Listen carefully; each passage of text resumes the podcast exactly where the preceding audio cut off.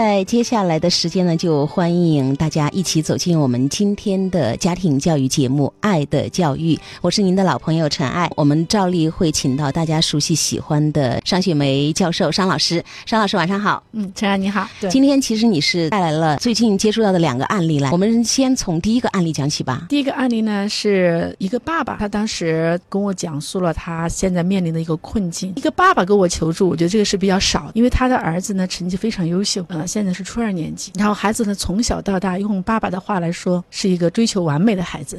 对自己要求很高，高嗯，高标准严要求，当然这也是我们好多家长都期待的哈，就这样的孩子都很优秀。那有一次呢，突发了一件事情，就是这个孩子呢，毕竟是孩子，他有时候也想玩玩手机，看得出来。我在平常的教育孩子的时候，也是要求很严格。妈妈也肯定是觉得不能够成为手机控。那就是说，因为手机发生了一个事情，让这个爸爸特别的焦虑，找到了您是吗？好，到底发生了什么？据他爸爸讲，基本上就是班上的前三名，甚至有时候考得到第一名，然后年级都是前十名，一类重点高中。是绝对没问题，种子选手吧，毕竟是孩子，他肯定也有对这个外面的世界有好奇，所以说拿着手机想玩。妈妈、爸爸听得出来，就是平常对孩子要求也是蛮严格的，所以妈妈就觉得孩子不能够被手机所控制。当天就因为用手机的时间长短，跟妈妈发生了争执。那本身就是一个普通家庭里面发生的一个普通的一个事情事情，但当时那个孩子突然有一个反应，突然就倒地了，而且四肢抽搐，呼吸急速啊，就是这样一个反应。当时父母也。非常的吓坏了，吓坏了，赶快就安抚孩子哈，就觉得可能是不是身体出了什么问题，带到医院去检查，没有任何问题。他们就当时就认为可可能跟妈妈发生了争执，气坏了，估计是这样一种状态。结果呢，安抚了一下就过去了，那就正常去上学呢。有一次在学校突然之间又发生了这样一个事情，也是突然倒地啊。这个时候父母就引起了重视了，就是上体育课的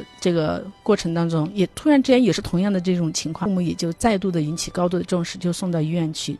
住院进行一个全面的检查，其实检查结果仍然是没有任何身体体征上的问题。这个这个时候，医生就建议他们到华西去检查一下心理这方面的问题。那医生给出的结论是？嗯，就这个孩子就是焦虑症，有焦虑症。嗯，哎，对。但是父母其实一开始的时候，那个爸爸也跟我坦言，他说其实他们是不愿意接受这个事实的，而且他们也不认为这是好大的问题，就觉得孩子都好好的呀。父母就会觉得，怎么可能他会有焦虑？他一直都表现的这么稳定，这么好。对，就是在嗯所有的亲朋好友、老师、同学眼里，这都是一个标准的好孩子。但是他们毕竟还是知识分子嘛，就是也有这个认知，觉得不管怎么样，还是应该要谨遵医嘱，然后就开始服药，然后医生也建议他们。就是周末的时候，都带孩子到外面去走进大自然放松。后呢，就是在学校的这一块的这个学习任务，适当的减轻一些。那刚开始的时候哈，这个父母都觉得能够很好的去配合，效果也很显著。就是孩子的这种情绪很长一段时间都是处于稳定的状态。那即便是这个情况之下，孩子对在学校的这个学习的任务是仍然是要求很严格的，他不愿意落下。尽管事实上他有时候是完成不了，但他对此他觉得他是不能够去面对的。孩子本身是不愿意去面对的，就觉得自己要竭尽全力的要。要跟上原来那个节奏。好，那在这个过程当中，慢慢的父母也觉得应该这样嘛，都已经初二了，马上就初三了，那多重要的一个转折点哈！初二对于好多家长来讲，就好像是一根弦一样。我现在接触到太多的家长了，认为孩子的每一个时期对他们来说都特别的关键。幼儿园嘛，进入了，觉得很关键了，就幼升小特别的关键。三年级又是什么分水岭？然后初一呃说是做好衔接，那么初二呢又是一个分水岭关键，就是初三、高三就是永远都是这样就。是家长跟孩子都没有一个松懈的时候，永远都是在那个关键时期。对，父母也很强化这个关键期。对，发生了一件事情，在这个过程当中，就是眼看孩子就是已经恢复到他们认为都已经正常的状态了啊。毕竟孩子虽然说口头上表达，就是说我还是想要拼尽全力保持不变，要竭尽全力的做到最好。父母也觉得呃孩子这个状态是很好的。天早上那一段时间，那可能那一两周吧，每天早上起来，孩子就会去纠结到底我去还是不去。父母呢内心。里面是非常期待孩子去上学，去上学。但有时候孩子的确做不到的时候，也会请一天假或者半天假。又是一个早上，这个爸爸就看到孩子起床之后就是在磨磨蹭蹭的。其实孩子磨蹭是什么原因？不是磨蹭本身，孩子想用这种方式来推迟他去面对的这样一个压力。但是爸爸这个时候不理解嘛，他觉得你都好了嘛，你干嘛呢？你看你又磨蹭，你能不能够快一点？然后就觉得孩子不能够再去逃避，家长就开始跟孩子有一些催促和要求。这个时候孩子突然惊恐发作，就是躲在那个墙角。这个时候他爸爸跟我描述的时候，确实还是能够体会一个慈父那种心情哈。他说真的是他觉得非常心痛，而且从那一刻他们才真正的意识到孩子生病了，真的生病了，才开始去面对这一切。好，那在面对这一切的过程当中，其实父母也是蛮纠结的。他为什么找我呢？就是因为他觉得这一段时间哈，他们就决定说让孩子暂时就不去上学，在家里休息一个星期。他们就做好了这个决定，但在做这个决定的时候，也不敢确定到底这个决定对还是不对，所以他们找到了我，就是询问我该不该做这个决定。而且第二个问题就是，到底我该让他休息多久才好？他什么时候能够赶紧去上学？当时我跟这个爸爸在沟通的时候，我说非常能够理解你的心情哈。那我觉得你们做父母也非常的智慧哈。现在能够通过跟孩子的相处，能够去接受这个事实，而不是去抗拒。我觉得这个是一个智慧父母的非常重要的一个点。迈出了第一步啊，对，迈出了第一步哈。如果说一直抗拒，孩子多么痛苦，父母该多么痛苦。第二点就是说，你们已经决定了让孩子就彻底的休息一个星期，决定也是很好的，因为孩子的确是生病了，我们必。须得面对，要去满足孩子当下的这个需求。他现在最重要的需求是他的健康的需求。那么第三点呢，就是妈妈爸爸仍然在那个焦虑点上。张老师，请问我的孩子要休息多久才可以？毕竟现在是初二年级。然后我就问他，我说，请问这位爸爸哈，你能不能坦然的告诉我，你们到底在担心和害怕什么？然后这个爸爸也算是很坦诚的，他跟我说，还是有一个面子，就觉得在亲朋好友的面前，我们的孩子都是很优秀的。就如果说他就这样子耽误了他的学习，或者说整个前程就因此而影响了。觉得不甘心，觉得没面子。其实这何尝不是好多家长的内心的真实想法？所以我说，这位爸爸，你可不可以试想一下哈，你的孩子的一生有多长？我们就算一个平均数八十岁吧。这个八十年的这个生命历程当中，你的孩子的初二年级到底对他一生有多大的影响？那你聊到这儿的时候，爸爸是怎么回答的？我问爸爸这个话题的时候，我说你要想清楚哈，就是初二年级固然对孩子很重要，但是到了初三难道不重要吗？到了高中难道不重要吗？对，可能对于你们家长来讲。孩子的每一分每一秒都是重要的。对于孩子的前程来说，你们觉得他的每一天的上学都是不可丢失的一个机会。对于孩子的健康呢？对于孩子的一生来讲呢？我就问了他：假如说你设想过没有，你的孩子就是以后考不上一类的重点中学，那怎么办？你接受他吗？他还是你的孩子吗？你不会说因为他考不上那个重点中学，考不上给你们光宗耀祖的那个名牌大学，你们觉得这个孩子就不是你的，你就不爱他了，对吗？当然我还是爱他。我说好，那我们再想一想，如果说这个孩子这个初二年级，他就是整个一个学期学年他都要休学，初二年级重新来过，他的整个学业的这个规划要推迟一年，那你觉得会带来什么致命的？或者是本质上的改变和区别吗？对于他的一生八十年来讲，你觉得这一年的暂停让他得到一个很好的身心的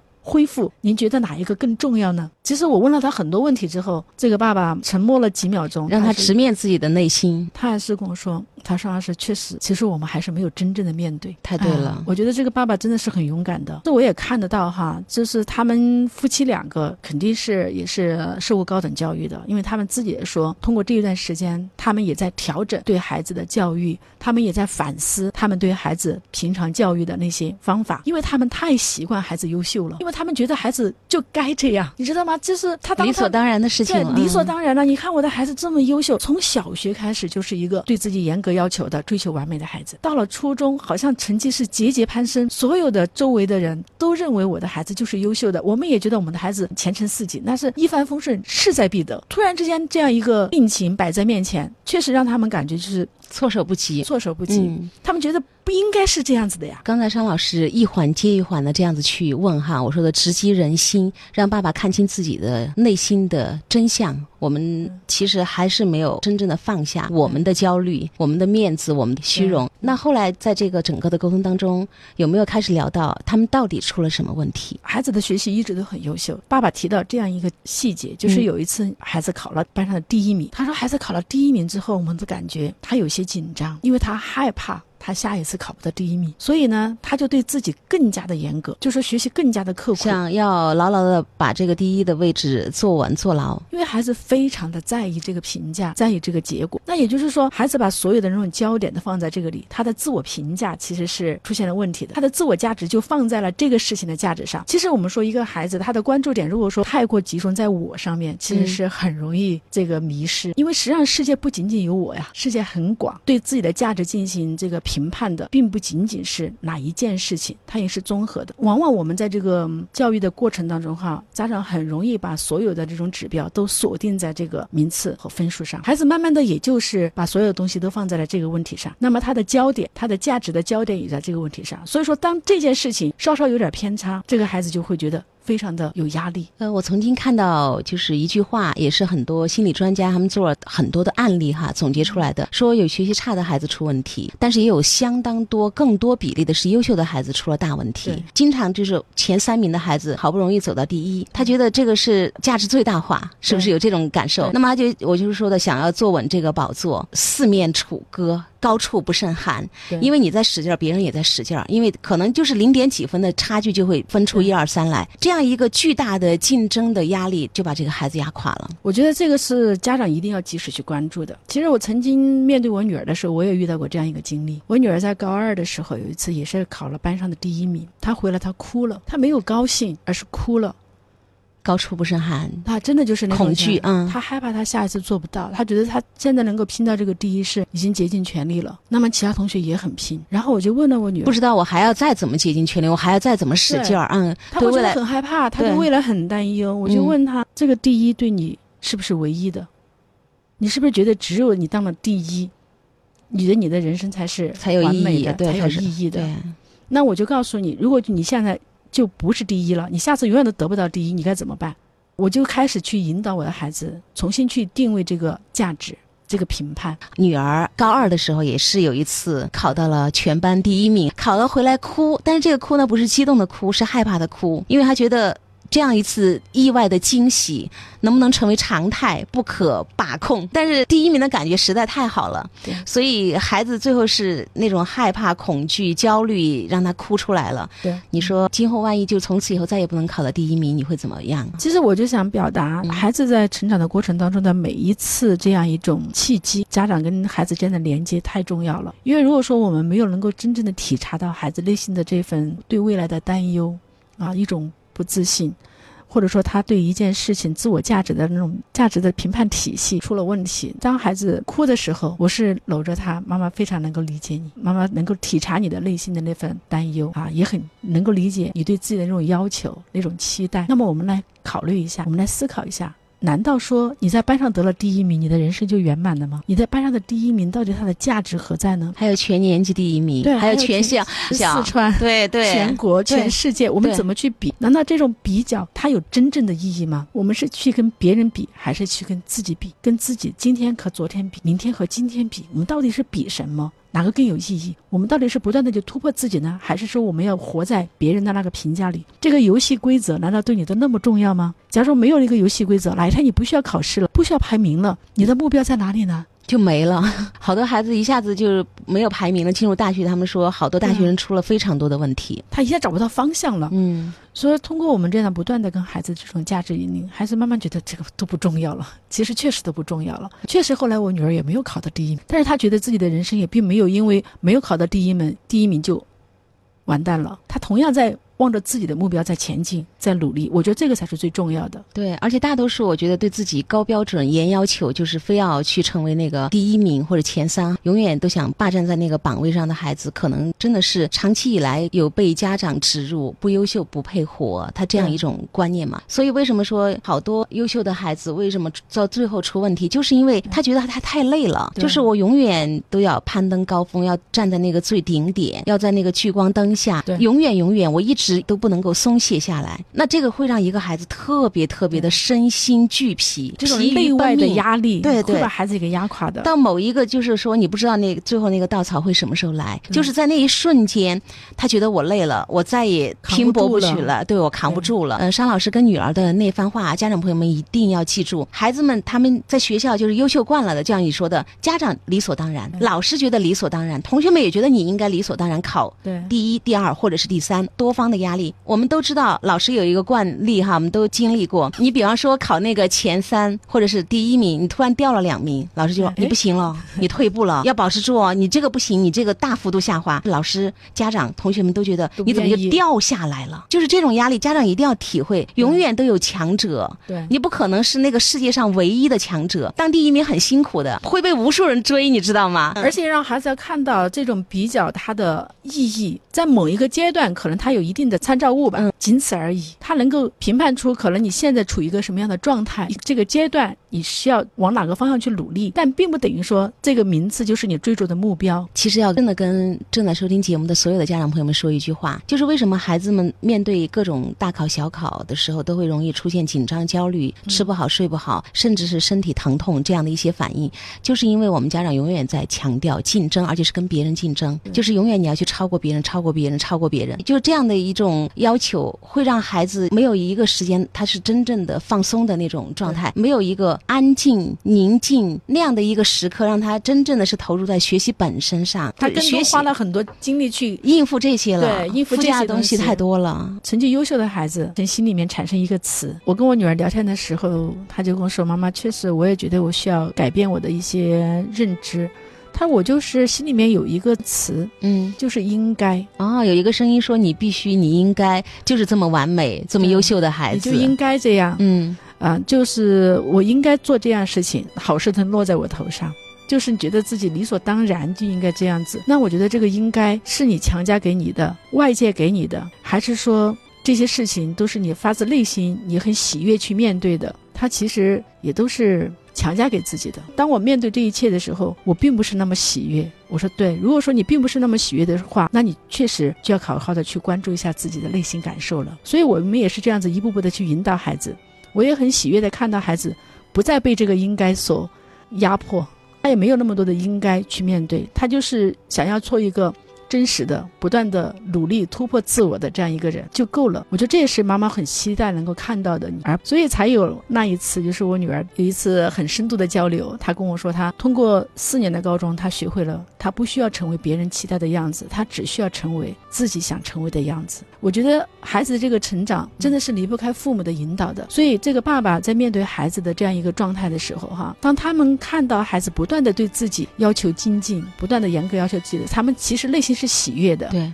而当孩子真正生病了之后，他们意识到了孩子需要改变，而他们家长更需要改变。那我这个时候我就跟这个爸爸讲，我说你们真的要去关注一下孩子当下他真正的需求，他的感受。有两点他们做得很好，第一点就是他们积极的在寻求这方面的帮助，而且自己也通过大量的阅查阅资料去丰富这方面的知识，更好的去了解孩子当下这种情绪障碍，它。源自哪哪里？应该如何去应对？我觉得这个妈妈爸爸的这种学习的态度是做得非常好的。第二件事情呢，就是他们也要采取一些行动去跟孩子减压。他们减压的方式就是两个，第一个就是他们能够很好的交流。他说这一点他们还是做得很好的，就是跟孩子之间的这种交流一直都是很平等的，而且孩子愿意跟他们说而不是那种单一的输出。再有一点呢，就是说。妈妈、爸爸就在周末的时候带孩子走到大自然里去，在大自然中，孩子尽情的去释放，他们也陪着孩子在这个过程当中去减轻这种压力。那个爸爸也提到了这样一点哈，他说每个周末的时候，他们带孩子出去，那么一旦这个车子驶入市区的时候，他们返程回成都的时候，返程的时候就感觉到孩子的情绪就开始有些变化了。那我就说，既然如此，那我们是不是真正的要去关切孩子为什么会有这些变化？他的情绪变化一定是来自于他内心里面的一些感受，也就是说，说现在学习的。这个压力本身对于他自己的。目前的身心状态，他是不能够很好的匹配的，这一点我们必须要接纳。这不是靠什么道德啊、意志啊这些能够去判断。他生病了，对他生病了，对这个事实我们必须要去承受，要去面对。当我跟这个爸爸进行这种沟通之后，也让他看清楚了，孩子就哪怕是休学一年，哪怕就是再也考不上最好的中学、最好的大学，那对于他整个一生来讲，到底我们追求是什么？是让他要成为一个健康的、未来能够有幸福的人，还是说我们要去追求那个所谓的面子？应该孩子就该是前程。似锦，而这个前程似锦是我们家长认为的那个前程似锦。带孩子走进大自然去放松疗养嘛，我们说休养生息哈，让孩子有一段时间。但是孩子还是就是车子一回成都，他那个紧张焦虑的状况就。整个情绪就掉下来了。爸爸也有敏锐的感觉到这一点，因为爸爸妈妈你说一贯是高标准严要求孩子的，所以孩子呢对自己的这个自律就特别的高。那高到目前生病了，其实当家长意识到这一点的时候，可能放松就会成为可能了。要是我，我就想对这位爸爸说，他是前三名，全年级的前十名，我依然会说没关系，你想什么时候去上学，我们在什么时候去上学。你的学习能力太有了，而且现在的学习的这个资源途径特别多，我相信通过自学你都能够应付得过来。彻底的放松，爱去来填满这个内心恐惧的孩子，因为我们说太早的，尤其是小学阶段、幼儿阶段，好多家长就让孩子有竞争意识，其实是不利于孩子学习的那个状态的培养，因为对大脑来说是一种损伤。竞争嘛，就有压力，压力怎么能让一个孩子的心神安静的去投入到学习当中？还有就是生命是多元的，就像刚才商老师你说的，由于我们家长只跟孩子聊学习、聊名次排名，你的前途大学是哪几所，你今后可以做什么样的工作，就是我们聊天的范围太狭窄，所以孩子的这个价值观也特别单一，也特别窄。孩子能够理解生命，能够感悟生命，这个能力其实比学习成绩好更有力量。我曾经看到一个故事，妈妈生病了，然后孩子就发誓要当医生，因为他想攻克一种病，能够治妈妈的病。还有的，比方说爸爸就是种那个就是凤梨，好像要敲那个凤梨，敲三下就可以判断它成不成熟。那那个爸爸的指关节会敲肿，那么孩子就特别的心疼，他就发明了一个机器，也可以敲那个凤梨，敲三下也可以判断那个凤梨是不是成熟了。那么这个是在英国得了一个金奖。那么其实你看这些孩子对爸爸妈妈的那种爱，他们对生命的领悟能力，这个才是真正的教育养育一个好孩子。所以家长看到孩子的健康、身体、心理都出现问题了，这个时候我们真的要把那个学习放下来，你慢慢的去看清你的孩子他本来的样子。我觉得这个是非常关键的哈。其实孩子出问题。家长的醒悟早、快、慢成长都特别的关键。我们继续来聊一聊优秀的孩子，不优秀就不配活这样的一种极大的压力，让他们呃身体、心理都出现了严重的这个我们说生病了、厌学了，然后身体出现了各种症状了。今天我带来这个案例之外哈，可能大家都会觉得，哎，这是个案吧？这真不是个案。前段时间我在那个网上还看到一篇文章。标题非常的刺目，说的是二十个因为抑郁而休学的家庭，多是重点中学的优等生，还有博士后母亲。这个战场血流成河啊！当时真的是看到这个题目的时候，我就觉得有一种追星的感觉，然后我就点开来看，看了很多遍。大体来讲哈，你都能够看到非常的优秀的孩子，习惯了优秀，父母也习惯了优秀，而在这种优秀的背后，也有孩子的这种绝望。这种绝望是源于什么呢？就是父母的掌控，而且有。有些孩子优秀也是在父母严加管教之下而形成的优秀。那其中有非常特点的一个案例哈，就是一个妈妈女儿非常优秀。各种琴棋书画，而这个妈妈也是一个博士。这个女儿在读高中的时候，同学们都会羡慕她，但是这个女儿却哭着说：“我今天的一切都是我妈妈给我的，但是我没有了童年。”当这个女儿得了这个重度抑郁而厌学之后，这个妈妈才开始醒悟，她就觉得原来我以前对孩子的这种培养和要求，把孩子逼上了绝路。这二十个家庭里面，每一个家长来到这个最终来到这个训练营，都有一个。自己的愿望，好多时候我们在想，哎呀，这些孩子那么优秀，妈妈爸爸都想把孩子早点送回学校去，什么时候能够快点复学？但是事实是，没有任何一个家长提出这个要求，他们只想让自己的孩子在这样一个群体里面，在这个训练营里面能够。跟其他的小伙伴做一个普通的、快乐的这样一个人，希望他能够成为一个正常的小孩儿。对，根本就没有任何家长提出我的我的诉求是让孩子早点回到学校。然后还有一个非常强势的妈妈，她跟她的女儿留了这样一句话，因为她的女儿跟她冲突不断嘛，她平常也是非常的强势的。她妈妈说的是：“我愿意在公共场合成为我女儿攻击的目标，因为只有把我推倒，才可以重建。”啊，哎呀，但是我觉得这种领悟是多么痛啊！痛的领悟，因为也是被逼上绝路了嘛，不得不反省。对，因为还有好多家长就是说，在这个故事里面还提到了一个妈妈，就是她一直觉得她的女儿就是青春期叛逆嘛，所以对女儿也是严加管教。但是她发现女儿手腕上自残有二十个刀痕，她拿着这个刀片想往自己的手上去试一下，她根本下不了手。那一刻。他才知道自己的女儿的确生病了，而不仅仅是青春期的一个叛逆。所以你能看到太多这些鲜活的案例，这些家长都是在孩子出了问题之后。他们才去才顿悟了，而且才开始妥协。当孩子重度抑郁了，就希望他变得正常一些就可以了。然后当孩子就是出现身体什么就是垮了哈，而且厌学的时候，家长就说：“哎呀，不考大学也行，他读个职高我也是同意的，只要他是个正常的孩子。”然后呃，被送到网瘾学校的孩子行尸走肉，对游戏都不感兴趣的时候，家长说：“哎呀，我还喜欢看到那个执着的玩游戏的孩子。”就是家长往往都是把孩子逼上绝路，他把自己也逼上绝路的时候，他们才会开始醒悟反省。但是我觉得这个过程真的就像你说的，是太痛苦的领域，付出太大的代价了。你看到这个故事里面那些很有画面感的这样一些情节哈，你都会觉得非常的伤心和痛心。就是在这个训练营里面，爸爸妈妈就像你说，他们已经退而求其次了。他说孩子想抽烟，也是一个特别优秀的男孩。对。他也不上学了，那么爸爸妈妈做的最大的一个陪伴就是你想抽烟，爸爸陪着；你想喝酒，妈妈陪着。对，后来那个孩子在跟妈妈喝酒的时候说了一句话：“妈妈，我没有安全感。”他妈妈说：“我当时特别特别的难过，就是我的孩子在我们这个家里生活，他没有安全感。然后，但是但是孩子能够在这个时候对我说出这个话，我能成为他倾诉的对象，妈妈又觉得终于好像觉得孩子回来了，回来了，就是那种感受。我希望大家都不要走到那一步。一个个子很高的孩子。他一到课间就去跑玩具店去买玩具。哦，对啊，这个也是非常特别喜欢去的逛那个儿童玩具的超市里面。然后他就讲到了他的爸爸是从来对他是非常强势的。他的爸爸在他学习的过程当中，经常在他耳边有一句警惕他的话，就是你要考不上清华北大，你就是个社会渣子。渣子，嗯。你想这种，我觉得这这种语言暴力对孩子的这种刺伤，简直是太可怕了。这个孩子现在牛高马大的长的了，嗯，那天天就是要去贪恋这个儿童玩具，为什么？因为他在寻找他丢失的童年，他在通过这样一种玩具来寻找一种心灵的慰藉。因为他在妈妈爸爸面前，他得不到这种安全，并不是说是父。母无知的，还有博士后母亲，对，都是受过高等教育的父母。但是在对孩子的这种期许当中，在这种教养方式的过程当中，对孩子心理的关注当中，都是走偏了的。所以，当这些悲剧再一次发生的时候，家长才开始去顿悟。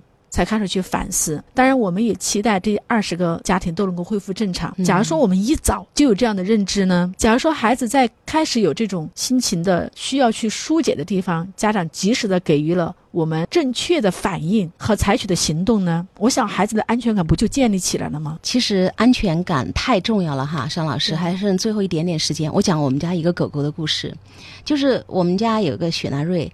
但是我爸爸特别不喜欢它，嗯，不喜欢它呢。它其实狗它是能够读懂人的情绪的，所以为了不打扰到我爸，因为我爸也是生病，身体不太好，我们就会把它就放在一个小房间，就是跟我们在一起的那个小房间，它的窝也在那儿。爸爸在就不怕放它出来，它就它也自己也会躺在窝里。后来我们搬新家了，就是分开了。以前我们进门，它是哭惨叫来迎接我们，就是不知道怎么表达它的那个，就是好像见到亲人的那种感受。现在我们进门之后，它是淡定的走过来，摇摇尾。尾巴，然后扑一下腿，叫两声，然后就高高兴兴在屋子里走。我突然不知道为什么这个场景让我突然想到安全感，他有安全感了，所以看到我们，他不觉得像见到那个救星了，他身心安宁了。谢谢商老师。